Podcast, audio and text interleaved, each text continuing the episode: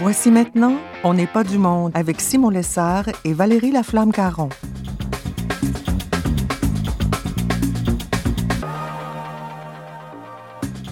Cette semaine à l'émission, Brigitte Bédard, Antoine Malenfant, Ariane Beauferré, Édouard Chatov et Valérie Laflamme-Caron nous partagent leur analyse légèrement décalée de la crise et prophétisent sur notre monde post-COVID. Bref, on n'est pas du monde.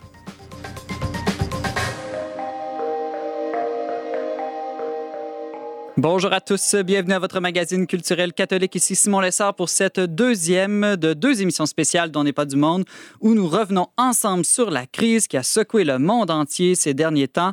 Avec moi pour remplir notre devoir euh, de faire mémoire et aussi notre charisme de prophète se trouvent mes cinq flamboyants chroniqueurs en studio à deux mètres de distance les uns des autres. Valérie Laflamme-Caron, bonjour. Bonjour Simon. Brigitte Bédard, qui elle est un petit peu plus loin à Montréal. Bonjour Brigitte. Allô! Ariane Beauferré à ma gauche. Salut, Simon. euh, Père Édouard Château. Bonjour Simon. Et nul autre que Antoine Malenfant. Tu peux garder juste le nul. Non, mais Antoine, euh, la semaine passée, on partageait toutes sortes de souvenirs, d'anecdotes euh, vécues pendant le confinement et on n'a pas eu le temps de parler du dimanche de la miséricorde euh, dans ta famille. On n'a pas eu le temps de raconter toutes les anecdotes que j'ai vécues dans les deux derniers mois. Ça prendrait une série d'émissions spéciales, je crois. Je suis très heureux d'être animé par mes enfants quotidiennement. Et il y a eu un événement, oui. Le dimanche de la miséricorde va rester marqué dans, nos esprits. Je dis nos à mon épouse et moi. On coupait euh, des légumes, des, pas des légumes, des fruits, hein, parce qu'on faisait une, une- une fondue, euh, une fondue au chocolat. Jusque-là, c'est pas un très grand événement, Non, Antoine. et là, jusque, jusque-là, tout, euh, tout se passe bien. Puis, euh, il y avait une, une des, des fondues au chocolat qui était à la saveur de caramel, fleur de sel. Hmm. Et euh, je ne sais pas si vous remarquez qu'il y a comme une rime là-dedans. Ouais, caramel, fleur de sel. En cas, si vous ne l'avez pas remarqué, faites-vous-en pas. Mon fils de 10 ans, lui, l'a remarqué et s'est mis à chanter. Euh, spontanément, comme ça, pendant qu'on coupait les fraises et les bananes, lui était dans la salle à manger avec tous ses frères et sœurs.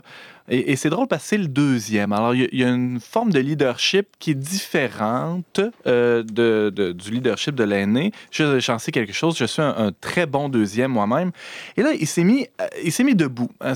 D'abord, il y a une règle qui a été enfreinte par, par ce, ce geste parce qu'à la maison, c'est assis du début à la fin du repas. Je suis sûr que tous les parents réussissent à, à accomplir ce- cet exploit chez eux. À Ariane, c'est comme ça chez vous aussi. Oui. Assis, du tranquille. début à la fin Voilà. du repas. Alors, Élie, sans demander la permission, hein, c'était dimanche de la miséricorde, il devait le sentir. Il s'est dit, je vais, je vais enfreindre la loi. Il se lève debout.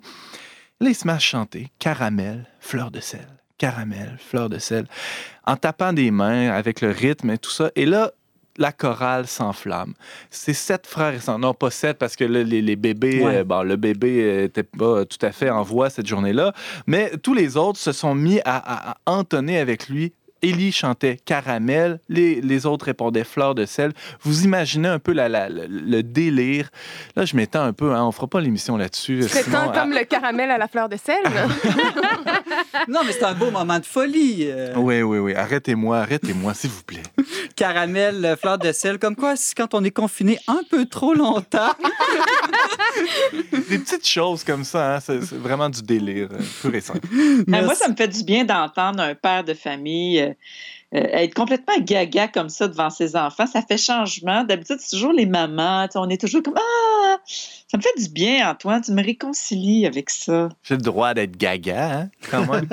Oui, tout à fait. Bon, aujourd'hui, pour l'émission, quand même, on va essayer de ne pas être trop gaga, mais d'être intelligent d'une manière, parce que je vous propose que on revienne sur la crise, mais en jouant un peu au prophète. Bon, personne ici n'est prophète, je le sais, vous allez tous me le dire. Non, non, prêtre, prophète et roi, Oui, par notre baptême, on l'est. exactement, on l'est tous euh, d'une manière et, et, euh, on va essayer de, de dégager ensemble les grandes leçons et euh, les grandes perspectives d'avenir, autant pour nos vies personnelles, pour euh, le Québec, pour le monde que pour euh, l'Église. Donc, euh, c'est ce qu'on fait dans un instant. No me moleste mosquito. No me moleste mosquito. No me moleste mosquito. Retourne chez toi. Je fais la sieste moustique. Arrête un peu ta musique. Ne sois pas antipathique. Ne me pique pas. Moustique, mon vieux, tu vois trop petit. Tu as des ailes, va voir du pays. J'ai un patron plus large que moi. Vas-y de confiance, c'est moi qui t'envoie.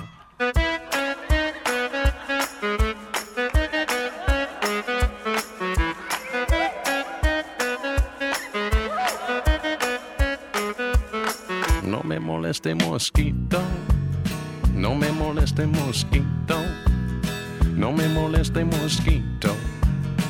Retourne chez toi.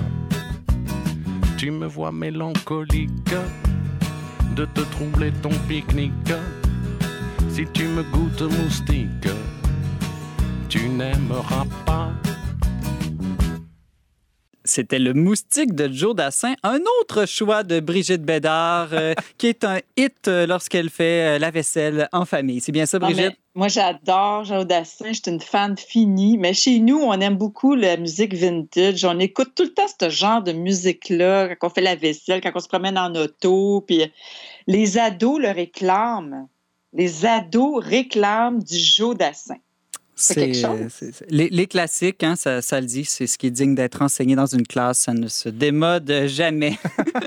Amen. Euh, Après avoir fait euh, notre devoir de mémoire la semaine passée, vient maintenant le temps de se tourner vers l'avenir. Qu'est-ce que vous pensez que nous devons retenir et surtout changer collectivement suite à cette crise, aussi bien pour le Québec, pour le monde que pour l'Église? Alors, je vous propose qu'on commence euh, pour le Québec.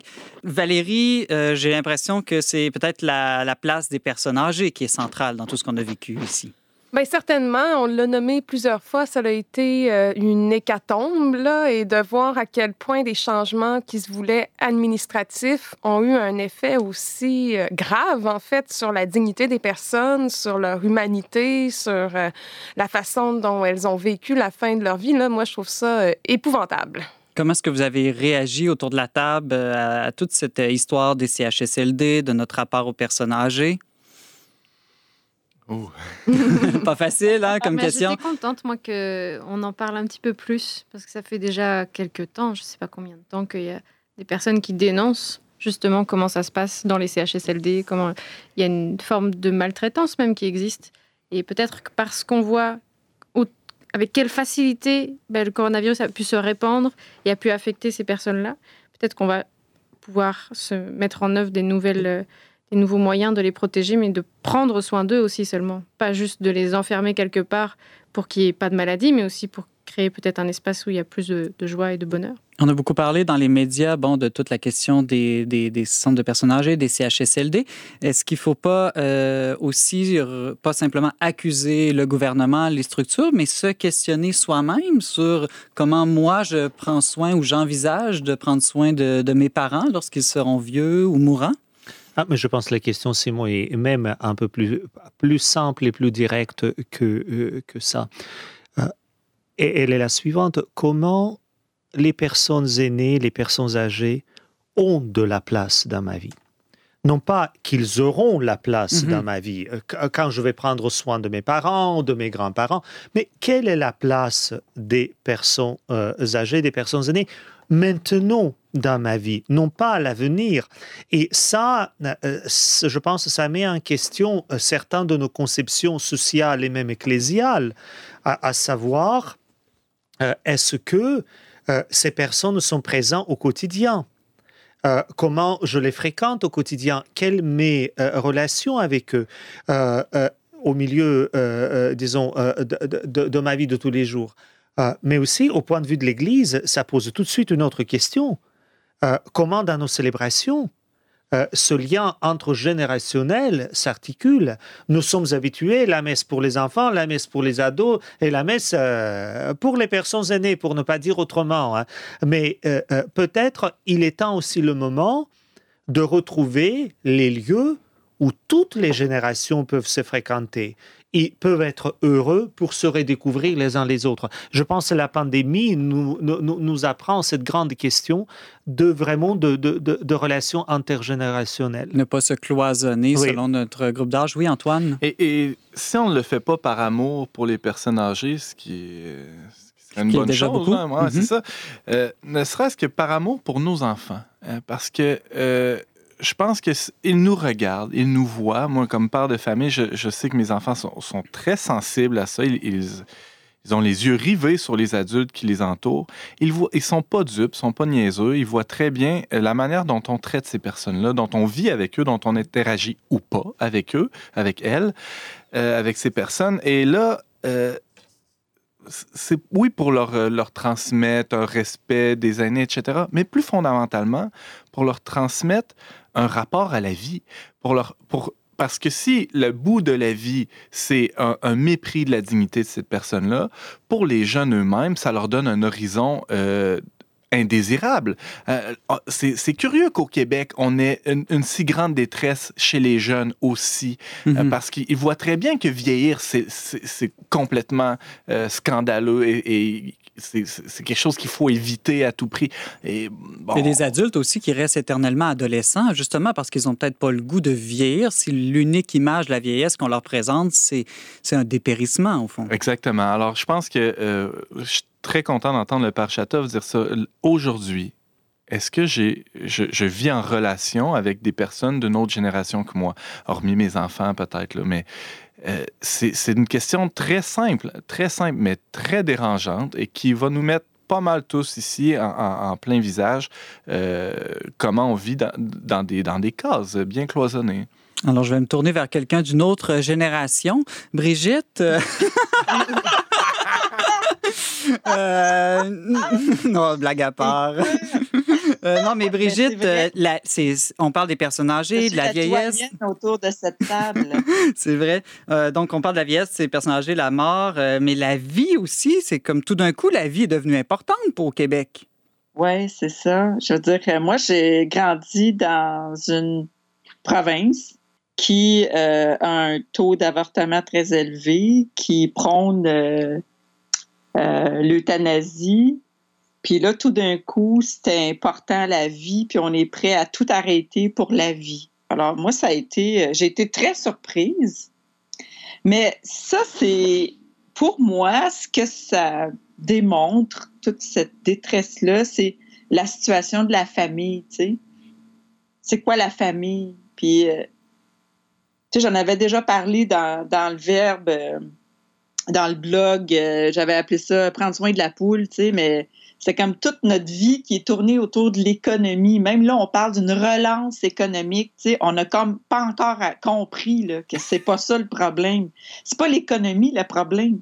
Le problème, c'est que c'est une relance familiale qu'il faudrait. C'est qu'on pourrait-tu baser notre société autour de la famille au lieu d'autour de l'économie? L'économie est au service de la famille, puis pas l'inverse. C'est comme, quand j'entends tout ce discours-là, je me dis, ben, on n'a pas encore compris. On n'a pas encore compris.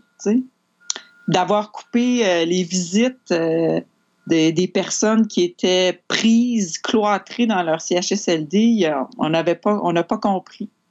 On n'a pas trouvé des façons. En tout cas, je sais qu'il y en a qui en ont trouvé des façons. Il y a des, il y a des, euh, des centres euh, qui ont travaillé fort là, pour que justement les, les vieux ne perdent pas contact avec leurs enfants puis leurs petits-enfants. Mais je te dis qu'il fallait qu'ils en fassent des pieds puis des mains pour que, Mhm. essayer de trouver une façon de garder le lien. Parce qu'il n'y a rien d'autre qui est important que ça, les liens familiaux. C'est la base de notre vie, tu sais. Fait que c'est. Moi, ça m'a beaucoup interpellée, tu sais. euh, Moi, j'ai ma meilleure amie, euh, ben, ma deuxième ou troisième meilleure amie, là, j'en ai trois grandes, elle a 78 ans. Fait que oui, moi, je fréquente une vieille personne, elle trouverait ça bien drôle de m'entendre. Mais pour moi, elle a, elle a mon âge, tu sais. Puis moi, j'ai 51, puis euh, dans ma tête, j'ai 25, là Mhm. j'ai comme pas vieilli. Fait que moi, ça me questionne beaucoup sur euh, notre vie, de comment on voit la famille. C'est plus grand que juste les vieux en CHSLD, puis comment on s'en occupe pas, puis c'est toute la famille, tu sais, la vie naissante, le mariage, le... c'est gros, puis c'est comme trop gros. Père Édouard, euh, toi gros. qui, qui viens de Russie, qui peut peut-être jeter un regard différent sur le Québec, qu'est-ce que, selon toi, la crise a révélé sur notre rapport comme Québécois à la mort et à la vie? Mais je pense que ça, ça, ça, ça a commencé, ça révèle à partir du rapport aux personnes aînées euh, euh, l'importance de l'intergénérationnel. Euh, C'est que on, on vit avec des personnes non pas ceux qu'on choisit selon les critères arbitraires ou les personnes imaginaires sur les réseaux sociaux. On vit avec les gens qui sont là. Et ces gens-là ne vont pas s'en aller. Euh, euh, euh, moi, peut-être, j'aimerais mille fois habiter dans une communauté assomptionniste à Paris, à Londres, en Espagne, mais j'habite avec mes confrères tels qu'ils sont ici. Et je pense pour eux, c'est vrai pareil. Mhm. Peut-être qu'ils aimeront me voir quelque part ailleurs. dans les familles, c'est un peu pareil. On, on, vit avec les gens tels qu'ils sont. Et c'est vrai, il y a des jeunes dans la société. Et aussi, il y a les personnes aînées. Il y a les hommes. Il y a les femmes, il y a les gens qui sont toujours droits et corrects. Il y a d'autres qui sont moins droits ou pas du tout et moins corrects ou pas du tout. Et voilà comment on articule toutes ces relations. Je pense, c'est vrai que euh, euh, euh, nous avons retenu de, cela les regards un peu de l'extérieur. Le, premièrement, que notre modèle économique est suffisante, je pense, à peu près pour cinq semaines. Mhm. Parce qu'au bout de cinq semaines, il faut relancer. On vit à crédit. Donc, euh, au bout de cinq semaines, il faut relancer. Euh, et en plus, il y a une autre chose. J'ai demandé à un de nos confrères au début de pandémie, il était euh, jardinier, il était né. Je lui dis, je dis, est-ce que tu peux acheter les grains de carottes? Parce que je dis, tu sais, euh, même les, certains euh, produits qu'on achète euh, à l'épicerie, on peut-être n'aura pas, mais si on sème les carottes, on aura des carottes après tout. Hein. Donc, parce qu'on ne sait pas comment ça va. Nous sommes, nous sommes ultra dépendants de l'extérieur. Deuxièmement, notre système, disons, de tenir tout seul aussi s'écrouler rapidement on devient dépressif, agacé. Euh, euh, euh, il y a une autre chose. Nous avons réalisé soudainement que la science, mhm. qui dans la majorité de tout le monde a le mot absolu et ultime, est devenue aussi une hypothèse euh, une hypothèse qui est crédible 24 heures et qui n'est plus crédible 24 heures suivantes, qui change le paradigme complètement. On y reviendra sur cette question de, et donc, la science. On, a relativisé cela et euh, je pense même de l'extérieur aussi de, de, la posture croyante, je pense qu'il y a aussi euh, la question de la foi.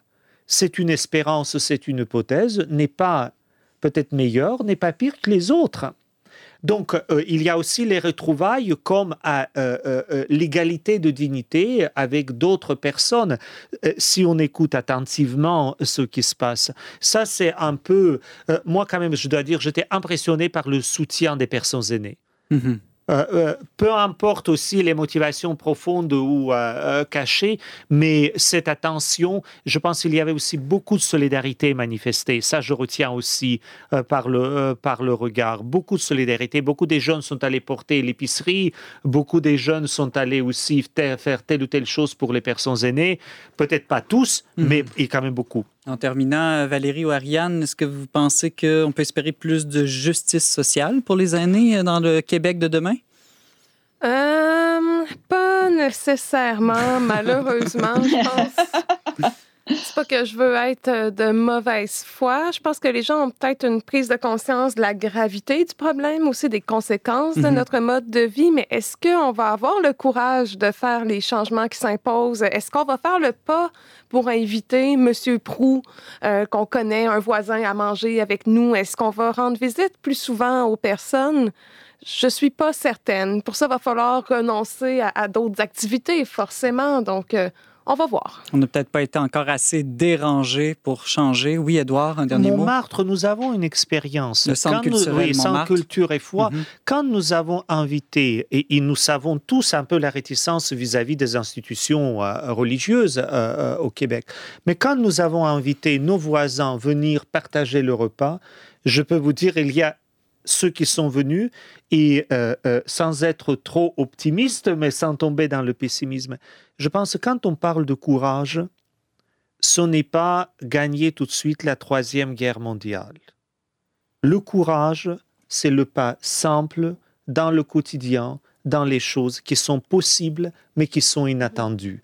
Et ça, chacun, ce que même qui nous écoute, peut faire un pas dès maintenant, Mhm. pas à la prochaine pandémie.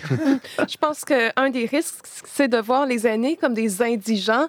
Et dans ce contexte-là, je pense que ce serait complètement contre-productif parce que ce qui nous élève, c'est des relations d'égal à égal où tout le monde en ressort gagnant et enrichi. On va aller euh, en musique sur ces mots et c'est le tour du choix musical d'Antoine Malenfant. Qu'est-ce qu'on va écouter, Antoine?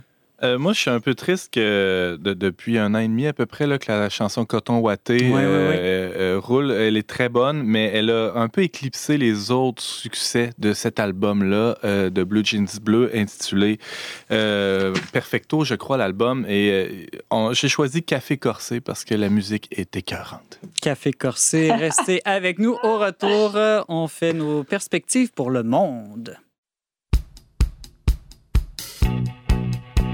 À mon éveil au petit jour, je sais exactement où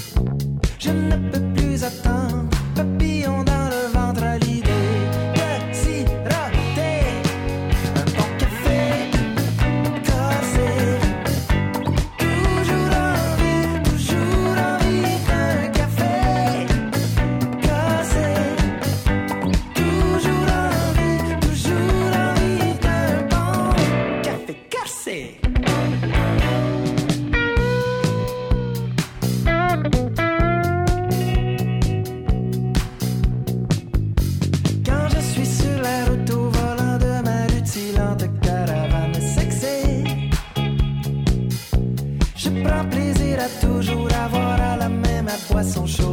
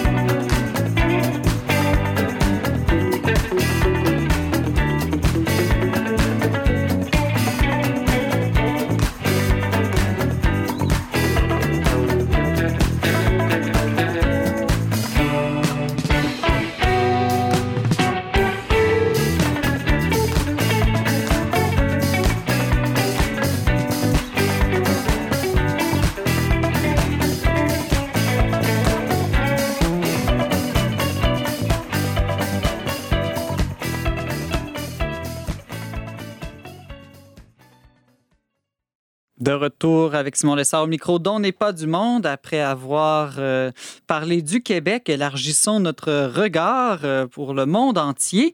Qu'est-ce qu'on peut espérer? hein? J'aimerais qu'on réussisse, euh, pas juste à critiquer, mais à espérer aussi pour, pour notre monde suite à cette crise mondiale du COVID. Ariane, est-ce que tu penses qu'on va tous devenir des grands citoyens du monde? Je pense que non. Je pense qu'on a...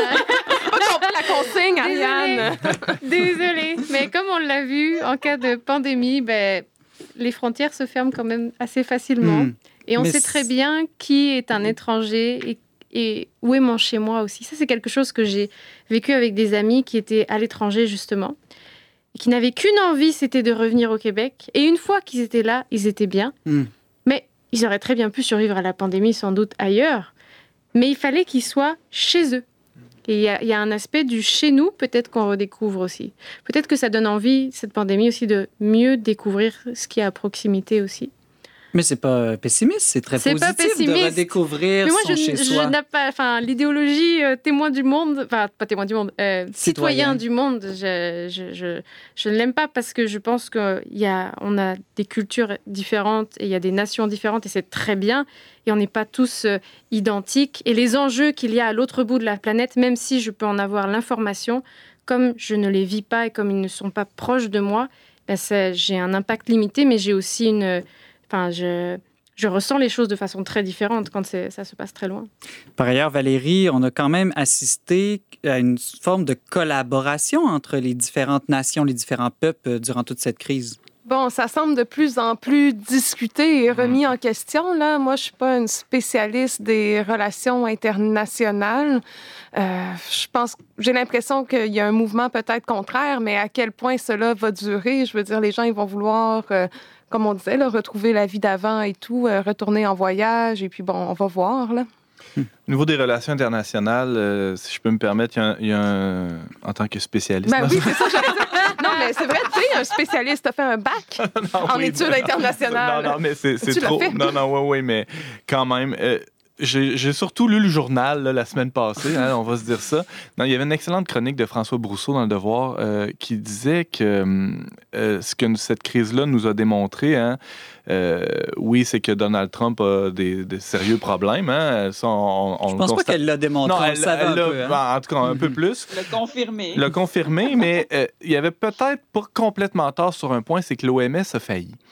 Et euh, lui a failli aussi, hein, on peut facilement le démontrer, mais que l'OMS a failli à ce point, moi je l'ai découvert dans cet article-là, euh, c'est que Taïwan, qui est à côté de la Chine, Mhm. a réagi très rapidement et de manière extrêmement efficace à ce qui s'est passé. Mhm. Et, euh, et a émis des signaux à, l'OMS qui a ignoré ces signaux-là.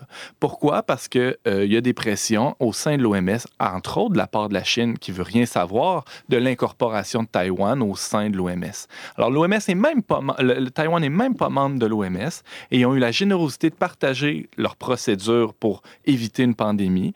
Ça a été ignoré pour des raisons purement politiques. Et on en est là aujourd'hui. Ah, Alors, est-ce que ça aurait été différent? À quel point? On ne saura jamais.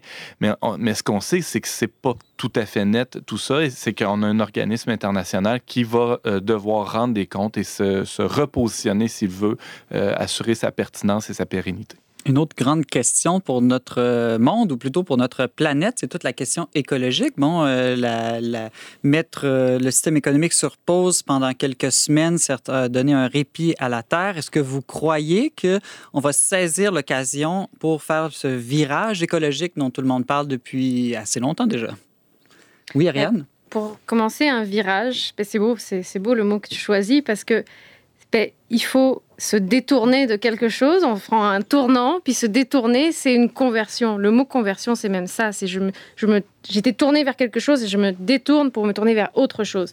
Et tant qu'il n'y a pas une conversion personnelle, que ce soit euh, au niveau euh, de la foi, mais aussi au niveau d'un point de vue, est-ce que je prends soin de ma famille, est-ce que je prends soin de mon entourage, est-ce que je prends soin de mon environnement, ben, il n'y a pas de, ch- de changements sur le long terme qui sont possibles. Donc si on revient juste en arrière, puis qu'on veut retrouver sa vie d'avant, ben, et qu'on veut repartir en voyage à l'autre bout du monde, ben, par exemple, entre autres choses, ben, on ne pourra pas espérer qu'il y ait des changements sur le long terme d'un point de vue écologique, je pense. Édouard, ça revient à dire ce que tu disais tout à l'heure, qu'il faut agir localement en pensant globalement. Oh oui, et, et- mais je vais ajouter quelque chose, c'est que euh, avant la pandémie, nous avions euh, euh, une conférence sur les- la vie de l'Église et un théologien célèbre très renommé disait que les réformes se réussissent quand il y a les conversions, donc les changements dans les têtes qui s'articulent en même temps les réformes et les changements des personnes.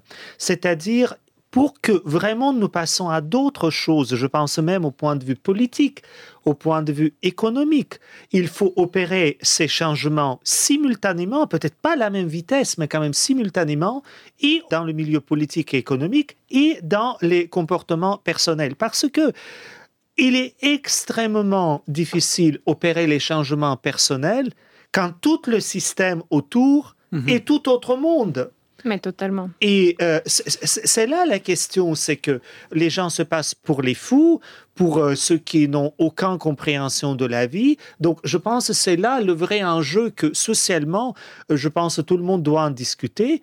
Quelle conversion, et au point de vue structurel, gouvernemental, disons politique, économique, social, nous devons opérer comme société, et quels aussi les changements, les conversions personnelles que nous devons opérer. J'ai l'impression que plusieurs personnes ont profité quand même de ce temps d'arrêt pour se questionner sur leur propre vie, leur travail. Je parlais à une amie qui me disait que quand il y a eu le retour au travail, bon, elle est dans une situation un peu particulière, mais la moitié des personnes à son bureau ne sont pas revenues travailler. Il faut dire qu'il y avait un problème dans son bureau, justement, de, mauvais climat de travail, mais ça l'a permis aux gens de prendre conscience qu'ils n'étaient pas heureux à cet endroit-là et de décider personnellement de faire un changement de vie. Mais si des millions de personnes font des prises de conscience ça et changent de vie, là, le système euh, risque de changer.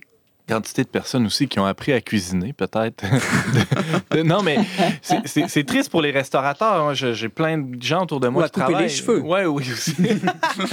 Ou plein, pas. plein de gens autour de moi qui, qui travaillent dans le milieu de la restauration. J'y ai travaillé moi aussi. C'est- fantastique là, de, de nourrir des gens comme ça, faire des belles fêtes. C'est- important d'avoir des bons restaurants des, et en, en quantité suffisante pour la population, mais je la quantité phénoménale d'argent qui est englouti là-dedans alors que ça finit là, euh, là où on sait, euh, tout- tout- tout- toute cette énergie-là, euh, pour quelque chose qui, qui- qui est très qui est très passager en, en- en somme toute. Ah, ah, Je pense que on a tous découvert qu'on pouvait mettre ces- ces- ces- ces- cette case-là de budget qui était réservée au, à, à ce type de sortie-là dans, dans un livre peut-être ou Mm. dans En même temps, les restaurants, Antoine, c'est aussi un lieu social, un lieu de communion, de Absolument. rencontre. mais on peut peut-être inviter chez soi. C'est ça que tu es en train de nous dire.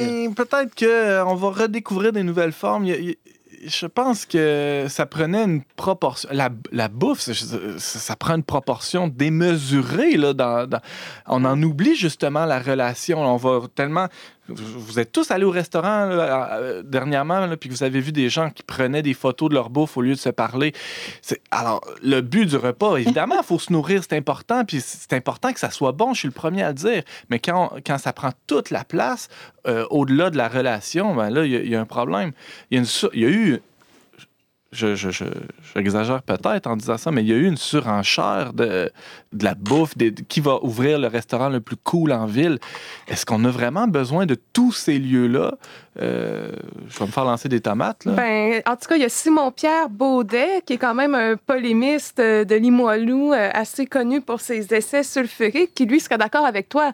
Je pense que je peux pas nommer le titre de ses chroniques en ondes, mais il y en avait une qui portait sur les restaurants et où il décrivait avec précision le sentiment que le groupe avec qui il était avait au moment où on apportait la facture et que tout le monde était conscient que la facture totale représentait le revenu mensuel de, de certaines personnes et puis qu'eux avaient euh, dilapidé ça en une soirée. Et pourtant, Simon-Pierre est un fervent militant euh, contre le capitalisme. Brigitte euh, Bédard, ton regard pour le- notre monde et notre planète après la crise? Euh, je suis en train de digérer tout ce que vous dites, là. Écoute, moi, c'est c'est ça, c'est que c'est une société euh, de consommation dans laquelle on vit. Puis, ça me rappelle le lendemain de- du 11 septembre 2001, où le, un des premiers arguments du président des États-Unis euh, de l'époque avait dit euh, retourner euh, magasiner. Ça, avait été. euh, c'est comme, faut pas que notre économie tombe. En même temps, on veut pas que notre économie tombe parce qu'on sait qu'est-ce que ça représente. C'est toujours les plus faibles qui, qui écopent. Exact. Les plus riches, ils écopent pas, eux autres. tu sais. Fait on veut pas que ça tombe, mais en même temps, il y a comme quelque chose de, de vicieux dans, dans la surconsommation. C'est pas la, on a besoin de consommer, bien sûr qu'on a besoin des choses, mais c'est un peu bizarre de penser que notre économie va tomber parce qu'on achète juste ce dont on a besoin. sais. Mhm. Mais, mais je pose la question très souvent aux gens, quand est-ce que vous avez mangé avec quelqu'un juste pour euh, le plaisir d'être ensemble? Non pas parce que vous devrez régler une question, arranger le baptême, le mariage, disons euh, la signature d'un contrat. Euh, C'est pas si souvent que ça. Nous sommes toujours même en train de manger avec les autres parce que nous avons un motif consommateur ou vendeur que nous devons faire. Et donc, quand est-ce que nous avons fait quelque chose de générosité? Et parce que, Simon, tu nous as invité à parler quand même, non pas seulement des critiques euh, et euh, des euh, grandes ténèbres dans notre vie même de pandémie. voilà, par exemple, un pas simple. Vous savez, quand les gens aiment les uns les autres, il y a au jour d'anniversaire, on peut envoyer à quelqu'un un bouquet de fleurs avec un petit mot pour votre joie. Euh, On, on connaît ces choses arrivent. Et pourquoi, même si on prenait le domaine de cuisine, si quelqu'un achetait un plat et envoyait ça à une résidence des personnes aînées comme un cadeau, juste pour faire euh, goûter à quelqu'un ce que la personne avec ses revenus et d'autres ne goûtera pas. Même euh, dans un SCHLD que je n'arrive jamais à prononcer. voilà, on, a découvert pendant la pandémie que euh, euh, le régime alimentaire, la nourriture dans ces centres, euh, elle n'est pas extraordinaire, voire misérable.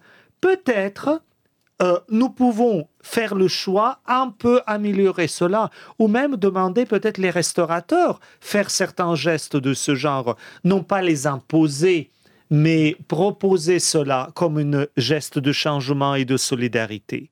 Merci, Edouard. On va aller en musique et c'est le, c'est le moment de ma chanson que j'ai choisie, ma chanson du confinement, qui est Somewhere Over the Rainbow, parce que je pense qu'il faut vraiment aller au-delà de l'arc-en-ciel de Israël. Et je pense que c'est une chanson Ah. qui ne peut que mettre tout le monde de bonne humeur. Alors, on l'écoute et au retour, on parle des perspectives d'avenir dans l'Église.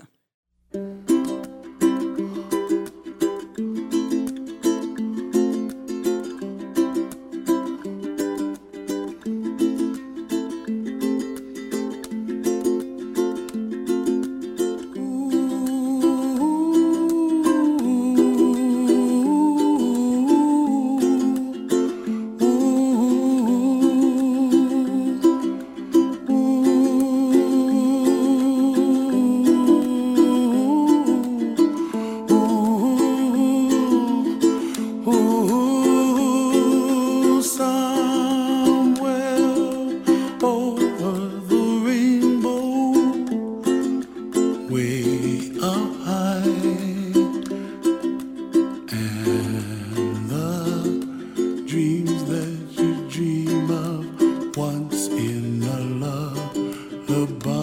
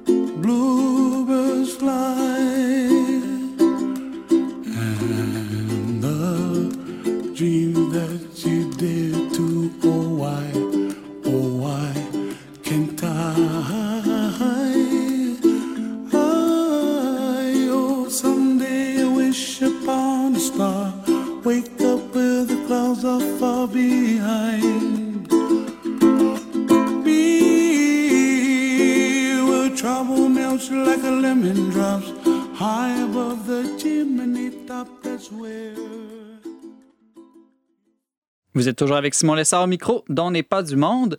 Pour terminer euh, cette euh, émission spéciale de grand retour et perspectives d'avenir euh, sur la crise, j'aimerais qu'on parle un peu de notre mère, l'Église, comment elle va s'en sortir, comment elle va être transformée ou pas par cette crise. Est-ce que vous avez l'impression autour de la table que la crise a révélé davantage notre ferveur ou notre tiédeur comme, comme croyant? Antoine? Je sais pas pourquoi, mais j'ai pensé te donner la parole en premier. J'espérais que ça n'arrive pas. Euh, Je pense que euh, ça, ça a révélé que le, le- le- le- il n'y a pas de place pour les tièdes dans le royaume des cieux, en Mm. effet. hein. Pas- euh, je pense que les communautés qui allaient mal euh, vont mal. Et Mhm. les communautés qui vont bien, ben, vont bien. Comme pour les couples, d'ailleurs. Comme pour les couples, peut-être, Mhm. oui, en effet. Je J'irais pense. même plus loin. J'allais le dire. Vas-y, Ariane. Je pense que même les communautés qui vont mal, ben, il y en a aussi qui vont mourir. Puis c'est dans l'ordre des choses. Puis ça va peut-être arriver juste plus vite que ça serait arrivé. Mais là, tu veux dire des paroisses et tout ça, des, des assemblées, puis des... Oui. Euh, C'est ça. Non, des, des communautés de foi, Ouais, là, plus largement.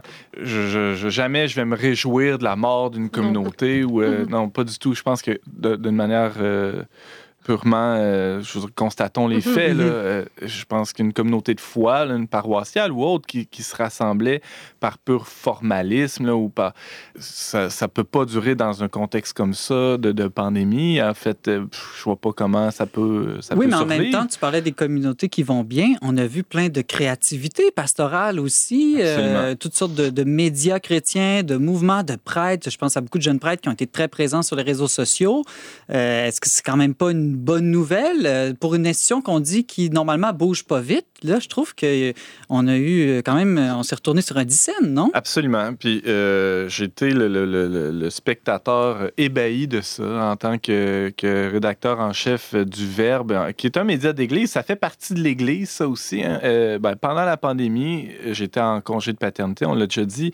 Puis j'ai assisté à une vigueur euh, d'activité de la part de mes collègues jamais vue. Euh, Il s'est passé plein de choses, euh, ça bougeait, on a été bien informés de ce qui se passait dans l'Église au Québec. Il y a eu plein de témoignages super positifs, des belles histoires qui ont été racontées par les journalistes du Verbe. Euh, ça fait partie des, des belles choses. Il y a aussi des collègues de CDQ qui ont fait un travail remarquable euh, quotidiennement. Vra- vraiment, je, je leur lève le- le- mon chapeau. Il y, a, il y a plein d'initiatives comme ça. Des- je sais qu'il y a plein de communautés de foi aussi qui se sont rassemblées par visioconférence et qui ont, qui ont continué à, à faire des célébrations de la parole avec ou sans prêtre. hein. ça, ça a Mhm. permis des- à, à des laïcs de prendre le leadership de certains, de cer- certains groupes. Euh, il y a plein de belles choses qui se sont vécues, j'en doute pas euh, du tout. J'ai été le, té- le témoin heureux de plusieurs de- d'entre elles. Bon, tu parlais des, des différentes célébrations euh, en ligne sur le web. Euh, on a vu comme, comment il y a eu un virage technologique accéléré dans toute la société, y compris euh, dans l'Église. En même temps, quel est votre rapport au virtuel par rapport à la- à la- l'avenir de notre vie euh, chrétienne? Est-ce que vous pensez qu'on on y a pris goût, au contraire, qu'on a eu un certain dégoût et qu'on va redécouvrir la bonté de la rencontre réelle? Oui, par Edouard. il y a le virtuel et virtuel. Et, je pense que c'est là que nous avons vu aussi euh, les, grandes fragilités de l'Église. Parce que pour être virtuel, il ne suffit pas juste planter une caméra en face de l'hôtel. Je pense qu'il faut quand même qu'on se dise les choses euh, aussi dans la simplicité. Je pense euh, le virtuel qui euh, avec le grand professionnalisme, avec euh, aussi les connaissances, comment les choses se font, peut inciter les gens et leur permettre d'approfondir et leur vie de prière et leur vie spirituelle. Le virtuel qui ne juste la somme d'infos et encore tout dépend comment ça présenter, peut faire aussi des ravages. Je, pense que c'est là que, euh, comme les communautés croyantes, nous sommes toutes et tous invités à, vraiment euh, réfléchir, évaluer et, euh, retenir ce qui était bon et aussi tout simplement se dire telle ou telle chose n'était pas bonne, peut-être il faut améliorer ou peut-être il faut abandonner tout de même. Mais il y a aussi une autre chose que dans plusieurs communautés, je pense, euh, très fervents ou disons euh, moyennement fervents, on a découvert une chose toute simple, que euh, on, ne peut pas juste prendre une côté. Je pense que la pandémie nous a fait découvrir, ce n'est pas l'opposition, la messe à la télé ou la messe dans un bâtiment de l'église en présence de la communauté que je peux voir, euh, c'est-à-dire toucher, même si on ne peut pas toucher. Ce n'est pas euh, la vie euh, personnelle ou contre la vie communautaire. Ce n'est pas ceci contre cela. Je pense que la pandémie nous a vraiment appelé de réfléchir dans le sens de complémentarité. Oui, l'Eucharistie est extrêmement importante, c'est le centre Mhm. et sommet. Mais la parole de Dieu aussi. Mais si je ne peux pas a- aller à l'Eucharistie, non pas seulement pendant la pandémie, mais ça peut arriver dans la vie courante, qu'est-ce que j'en fais? Est-ce qu'il y a d'autres ressources comme la lecture de la parole de Dieu, la prière personnelle plus prolongée, ou c'est juste un grand vide qui se crée? Mhm. je pense que c'est là il y avait aussi les grandes frustrations que peut-être plusieurs d'entre nous ont découvert qu'à part de nos pratiques formelles, ah mais il y a aussi les grands vides. Mhm. Et c'est peut-être là que nous sommes appelés à faire des conversions aussi personnelles et voire communautaires. Euh, Ariane, est-ce que la, la crise a permis dans ta famille de vivre la foi différemment? Je pense à toutes ces familles qui n'allaient plus, qui ne pouvaient plus aller à la messe et qui ont dû peut-être apprendre à plus prier ensemble, à transmettre la foi plus directement aux enfants? Oui, c'est sûr que ça, ça, encore une fois, ça a simplifié beaucoup de choses parce que le dimanche, qui est censé être un jour de repos et un jour tourné vers Dieu, quand, à partir du moment où on a des jeunes enfants, puis qu'il faut arriver à l'église à une certaine heure, puis parfois plus tôt, parce que parfois on donne, on donne un service, et, ben- et où il faut s'occuper des enfants dans, dans l'église, il ne faut pas qu'ils fassent trop de bruit, il y en a peut-être un qui a besoin de boire, d'aller aux toilettes, n'importe quoi, ça peut être euh, vraiment difficile et lourd. Et le fait de ne plus avoir à se rendre au lieu, au bâtiment, en fait, ça nous a permis de vivre des célébrations. C'est sûr, on n'avait pas l'Eucharistie, euh, on n'a pas pu communier, mais on a eu une communion spirituelle euh, qui était beaucoup plus simple, en fait, à la maison. Et même l'écran a eu, un effet hypnotique sur les enfants les premières fois. Après, c'est sûr qu'il faut se réinventer un peu. Et le fait aussi que la caméra soit si proche de l'autel, alors que bah, nos enfants, on les approche pas toujours aussi proches du prêtre parce que bah, ils sont bruyants, on veut pas qu'ils Mhm. fassent de bruit. Eh bien, ils ont vu des détails qu'ils voyaient pas d'habitude. Ils ont peut-être plus écouté le prêtre que d'habitude. Ils ont peut-être plus prié que d'habitude. Donc ça, ça a fait une différence, ça c'est certain. Après, euh, est-ce que c'est sur le long terme, ça serait quelque chose de bon? Non, je pense qu'on peut en prendre et en laisser, mais je suis très heureuse. Par exemple, si j'ai un jour j'ai un enfant malade, ben, je pourrais me dire que peut-être on peut prier ensemble différemment. Peut-être qu'on peut aussi participer à, à la messe si elle est encore filmée, alors que je n'y aurais pas pensé avant. Hmm. J'ai une amie, euh, ça me fait penser ce que tu dis, qui me racontait que maintenant elle fait écouter la messe euh, du dimanche à ses enfants en mangeant leurs céréales et qui sont très, très attentifs. Ah oui? Antoine, est-ce que ça a changé la manière de vivre la foi en famille, euh, toute cette euh, pandémie? Ben, même chose, euh, beaucoup plus de simplicité. Ça, me manque un peu quand même là, de, de tout ce, ce branle-bas de combat-là. là, tu sais, de Ah, allez, on se met beau, on douche tout le monde. Puis on, on continue de le faire, là, le- le- le- l'espèce de ben, décorum, hein, on peut le dire comme ça. T'habilles tous que- tes enfants en tuxedo dans le salon le dimanche. Non, mais c'est parce que ça, ça nous prédispose quand même notre corps. Notre, euh, on se met une chemise, on, on- tu sais, il y, y a quand même. Mais on le, on le fait plus pour bien paraître dans les yeux des Mhm. autres. On le fait euh, parce que c'est dimanche pour le Seigneur, pour nous-mêmes, pour nous, nous, nous mettre en, en posture de, de prière, euh, de fête aussi, parce que c'est la fête. Et euh, nous aussi, euh, bon, je le témoignais, j'en témoignais. un peu plus tôt pendant la pandémie, cette, cette histoire-là d'arriver à l'heure, pour nous, c'était la source de la plupart des conflits dans notre couple. Vous avez un couple qui va assez bien, ouais, somme toute, hein? ouais, c'est ça. c'est- C'était quand même un gros morceau, là, le samedi de soir. On va à la messe le samedi soir, puis euh, on n'a plus ça. Alors, euh, on file le parfait bonheur depuis deux, Brigitte Bédard, il nous reste euh, environ deux minutes. J'aimerais t'entendre sur euh, comment tu penses que tout ce qu'on a traversé ces dernières semaines va changer notre manière d'être chrétien? Wow, c'est toute une question. Ben, moi, j'ai pas le, je n'ai plus le genre de problème que euh, Ariane ou Antoine ont. Euh, mes enfants sont grands, alors euh, ils s'habillent seuls, puis, puis ils s'habillent comme ils veulent pour aller à la messe, puis des fois, c'est douteux. Mais je me suis rendu compte, bien malgré moi, je n'ai pu que constater que l'Eucharistie, même si je suis une bonne catholique, ne me manque pas. C'est intéressant. Si je vais être veux honnête, dire? Ouais. Si je vais être honnête, ça ne me manque pas. Euh, ça ne veut pas dire que c'est pas important, mais c'est comme, euh, c'est vraiment un jeûne pour moi. Mhm. Euh, je le vis vraiment comme ça, comme je fais quand je jeûne de nourriture. Je peux pas dire que la nourriture me manque quand je jeûne, mais je sais que euh, ça va, euh, je vais pouvoir reprendre cette nourriture pour euh, la savourer d'une Mhm. nouvelle façon. Je sais pas si je fais un parallèle avec le jeûne parce que Mhm. j'expérimente ça, puis quand ça fait longtemps que tu jeûnes là, de nourriture, puis que tu manges pour Une la première pomme. fois, Mm. c'est indescriptible. Indescriptible. Alors moi, j'aspire à ce, ce moment de quand je vais communier au corps et au sang du Christ, comme quand je vais mourir puis que je vais voir Jésus au ciel. C'est ça, ça va être un moment indescriptible. Puis c'est, j'espère que je vais toujours le vivre comme ça dorénavant, euh, l'Eucharistie, comme un moment euh, indescriptible. Puis quand tu as des petits enfants qui te dérangent toujours pendant la messe, c'est difficile de, de- de vivre ça. Mais l'espoir est au bout du tunnel, euh, je peux vous le dire. Euh, quand ils vieillissent, on peut euh, commencer à vraiment savourer. Je pense que cet avenir de l'Église, je la vois là-dedans, dans le vivre cette messe et vivre cette rencontre, parce que même quand je vais revoir mes frères et sœurs de ma communauté chrétienne, ça va être un moment de pur bonheur. De Mm. pur bonheur. Je pense que je vais pleurer pendant une journée entière, tellement ils m'ont manqué, autant que le corps du Christ. Mais C'est le corps du Puis Christ, la communauté.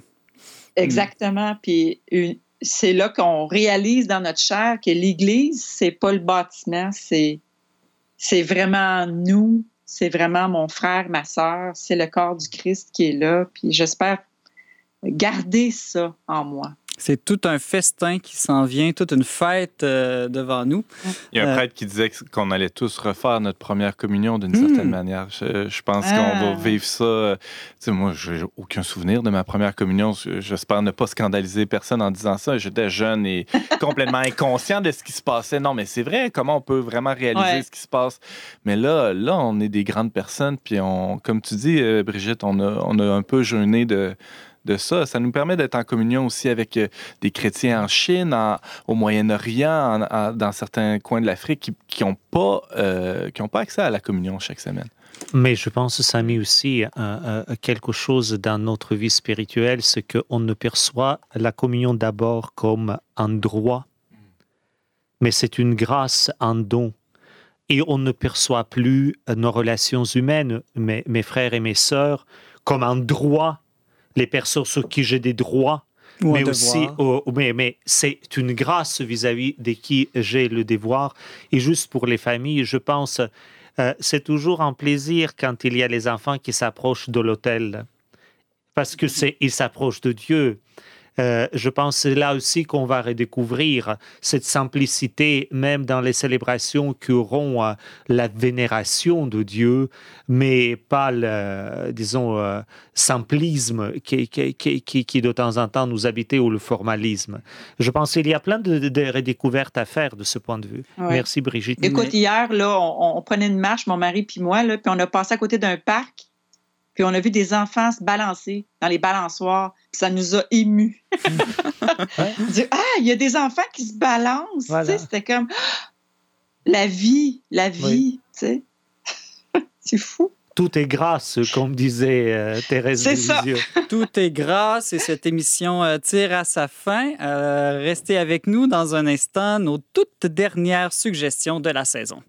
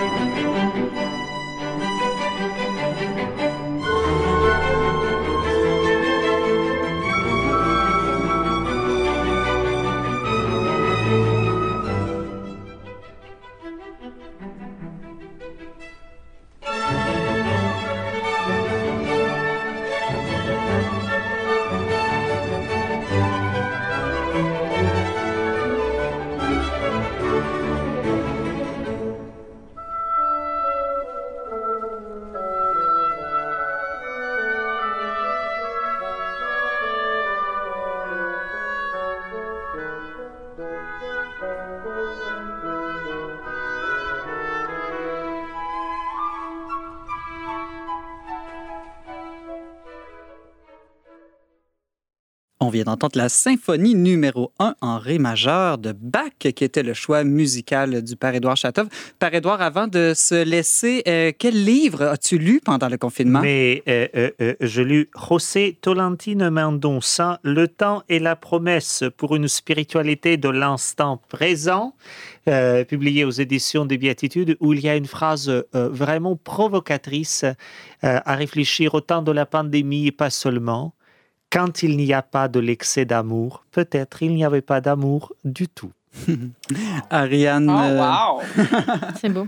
merci Edouard. Euh, Brigitte Bédard, toi, quelle a été ta lecture euh, spéciale? Ah, J'ai lu un livre du pape euh, qui vient de paraître, euh, qui est Sans Jésus, nous ne pouvons rien faire. Être missionnaire dans le monde d'aujourd'hui, publié euh, chez Novalis. Puis euh, vraiment, euh, c'est un livre à lire. Je pense qu'on a tous besoin de, de, de cet humour. hein. Il y a beaucoup d'humour, le pape François. J'aime beaucoup le lire. Merci Brigitte. Euh, Ariane Beauferré, qu'est-ce que tu as lu? J'ai lu un très court livre qui s'appelle Mon ange gardien, un ami, un guide de- du père Hubert Van Dijk. Et en fait, ça m'a invité à rentrer en relation avec mon ange gardien. Parce que on sait tous qu'on À en deux a un. mètres de distance? À deux mètres de distance, tout, est- tout à fait. Mais là, étant isolé de tant de personnes, eh bien, étrangement, mais en, en tout en étant en famille, eh bien, j'ai voulu comme peut-être approfondir cette relation avec un être qui sera toujours avec nous, même après la mort, et euh, auquel on est à- à- invité aussi à vivre une amitié, même déjà sur Terre. Merci Ariane. Antoine Malenfant. Euh, moi, j'avais commencé à lire un livre il y a de cela plusieurs mois, mais j'avais jamais le temps de le finir. Et là, ben, ça vient à donner. On avait du temps un peu plus. En tout cas, François-Xavier Bellamy, un jeune philosophe français, euh, aussi euh, député, euro- eurodéputé pour les Républicains, il a écrit Demeure. C'est son deuxième livre après Les, Déshérités. C'est une, un- une espèce d'essai contre le, le progressisme ambiant, non contre le progrès, mais contre le progressisme. Et à la fin, il y a quelque chose de, de délicieux où il parle de la demeure, de, la maison, du rapport qu'on a au foyer. Et euh, de lire ça en confinement, ben, c'est un bel addon. Euh, Je le recommande, c'est publié chez Grasset.